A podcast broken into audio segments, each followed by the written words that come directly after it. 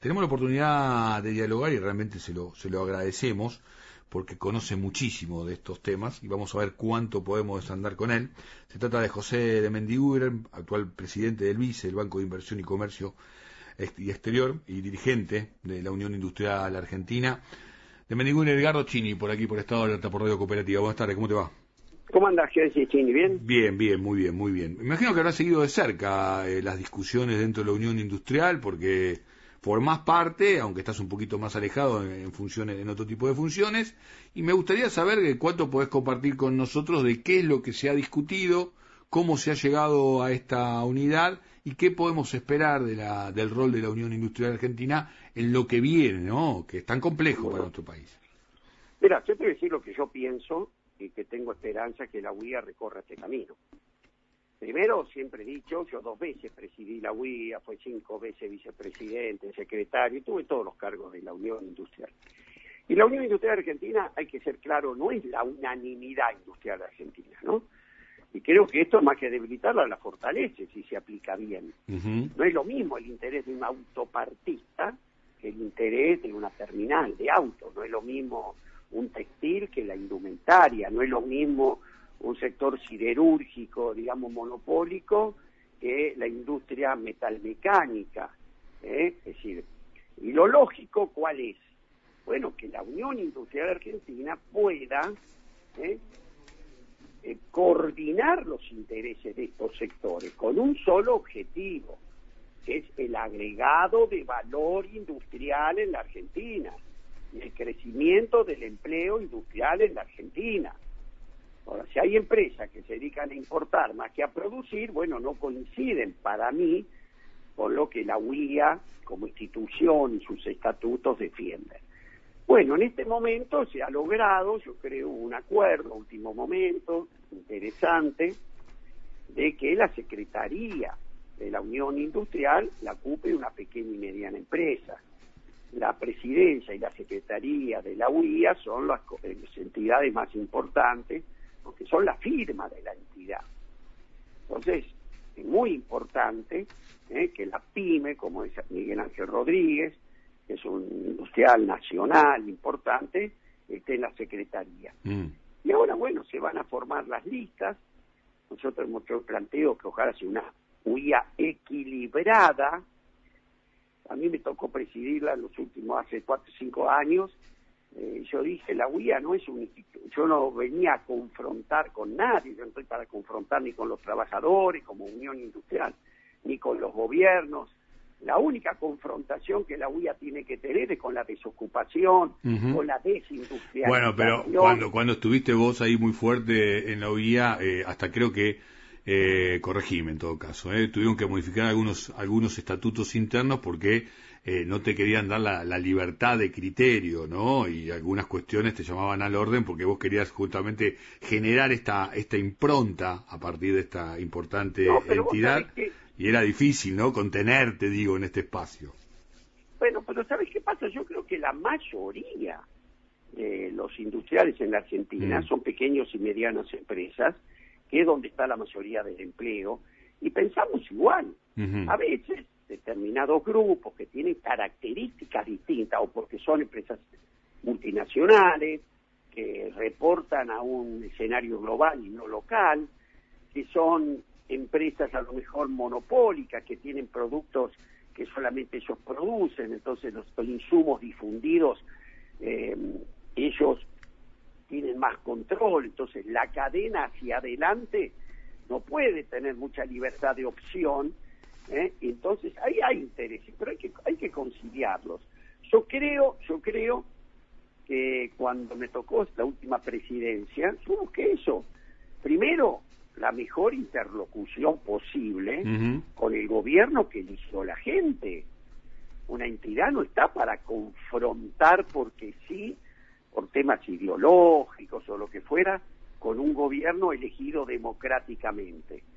Lo que yo creo que debe ser su principal función no es confrontar, sino tratar de influir, pero influir detrás de un proyecto industrial, no influir a través o para intereses personales o sectoriales.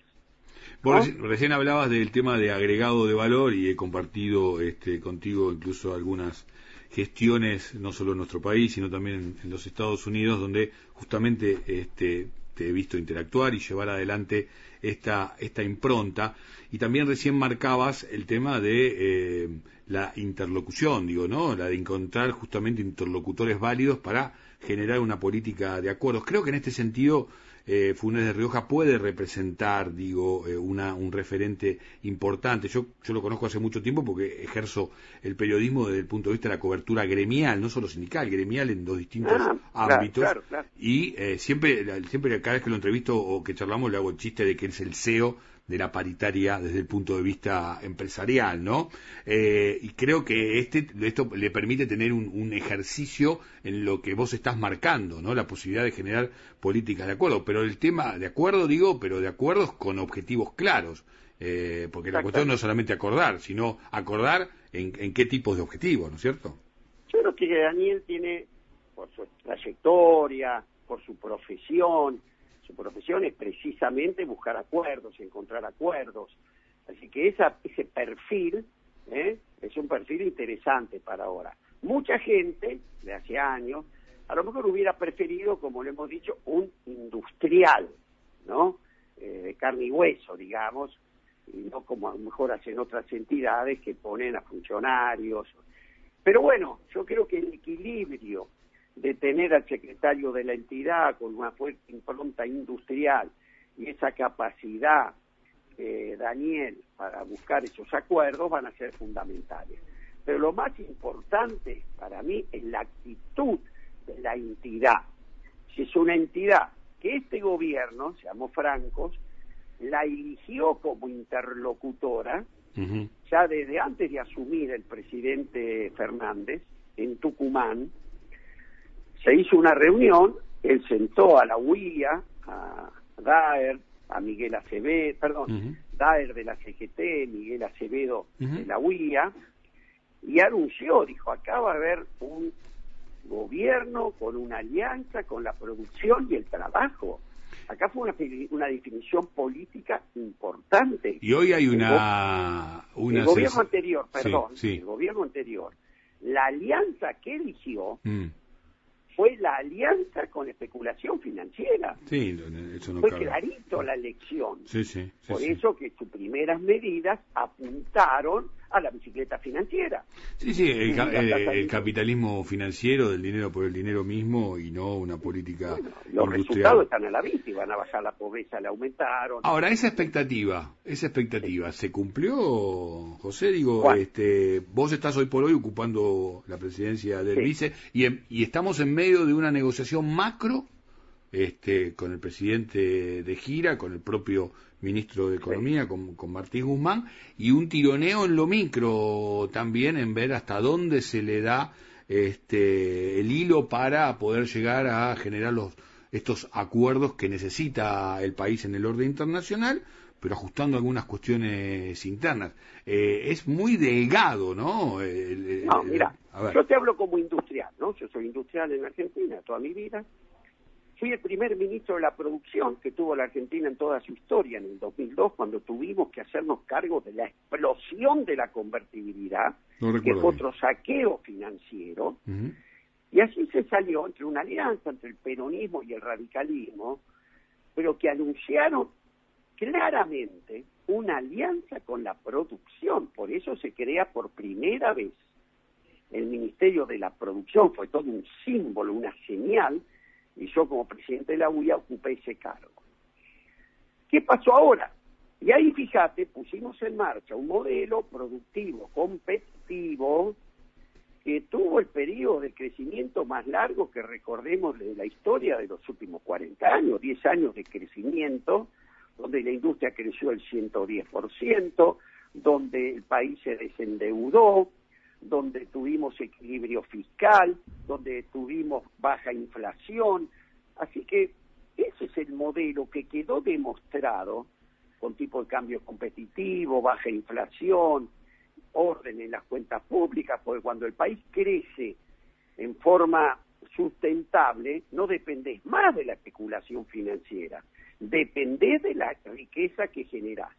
Este gobierno, y soy objetivo, no porque integro y presido un banco, este gobierno, su primer medida fue como aquella, dijo acá el eje pasa por la producción y el trabajo. Segundo, nos agarra esta pandemia, un terremoto mundial eh, que hizo temblar a las potencias más sólidas del mundo, en caídas de PBI, en déficit fiscales. Y nosotros que entramos a esa crisis con un país devastado, 40% de pobreza, este, 2.200 asentamientos en Buenos Aires y Gran Buenos Aires, sin sistema sanitario. Es entramos con un auto con goma lisa, fundido y picado, y sin freno. Y sin embargo, en esa situación, yo como industrial, lo digo siempre, acudí, me presencié el mayor rescate del sector público al sector privado, sobre todo pequeña y mediana empresa, que tenga memoria. ¿Qué em, pedíamos las pymes? ¿Qué pedíamos la pyme a Macri? Mm. Cuando nos caíamos 40 pymes por día, ¿se acuerdan? Por supuesto, 50 mil más o menos han caído. Por... ¿Qué nos decía? Este es el único camino, hay que ir mm. por el mismo camino, pero más rápido. Mm. Y nos embargaban las cuentas corrientes, la FIP, pues. Este gobierno, ante la que ustedes se imaginan a Pancho Cabrera de ministro de la producción en la pandemia, con esa forma de decir que se muere que se tiene que morir, las pymes que se caigan las que se tienen que caer. Este gobierno, por el contrario, fue el mayor rescate de la historia. Nos dieron una moratoria amplia, no podíamos pagar más los impuestos. Y ahora lo que se viene, digo, la posibilidad del acuerdo con el fondo, el tema de la disputa incluso interna del gobierno, algunos criterios diferentes en lo que tiene que ver con... ¿qué, ¿Cuál es tu personalmente te digo, soy optimista, pero no optimudo, ¿eh? Soy optimista ¿por qué? Primero, con todas las medidas que el año pasado, en esta crisis terminal que existió, son medidas que dieron resultados y las pymes se pudieron mantener en pie, postergamos aumento de tarifa, bajamos la tasa de interés, se pagaron sueldos, se fue el auxilio de la, al rescate de la salud, al rescate de los monotributistas, al rescate de nueve millones de personas que no tenían absolutamente nada. Todo eso generó, sin lugar a dudas, que la crisis no hubiera llegado a extremos que ya la industria nunca más remontaba. ¿Qué veo ahora? Concretamente. Sí. Desde el mes de primero de los últimos semestres del año pasado, muchos sectores comenzaron el repunte.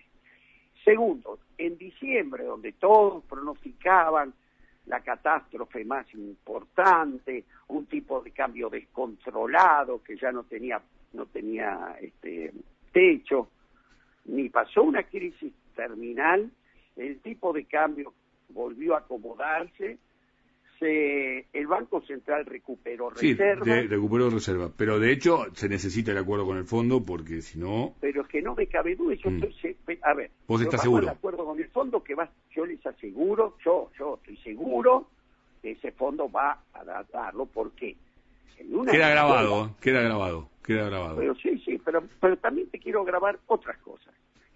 Primero se decía... Te queda un minuto, me queda un minuto, dale. Cortito. El gobierno tenía que llegar hasta, hasta que llegue la cosecha, llegó. Tenemos también una suerte. Sí, estamos liquidando a buen precio, exactamente. Sí, No, además nos entra un adicional que no estaba de 7, 8 mm. mil millones. El Fondo Monetario decidió recapitalizarse, por eso vamos a tener 4.200 millones de mm. dólares. Además, el impuesto a las grandes fortunas nos dio un auxilio y un oxígeno de 270, 265 mil millones de dólares. Y además, la pandemia, que esto era lo que nadie podíamos, yo estoy optimista que las vacunas van a llegar, ese horizonte se va a despejar y Argentina, de un crecimiento que ya tiene garantizado entre el 5 y 6%, puede llegar a un crecimiento entre el 7 y el 8 o 9%.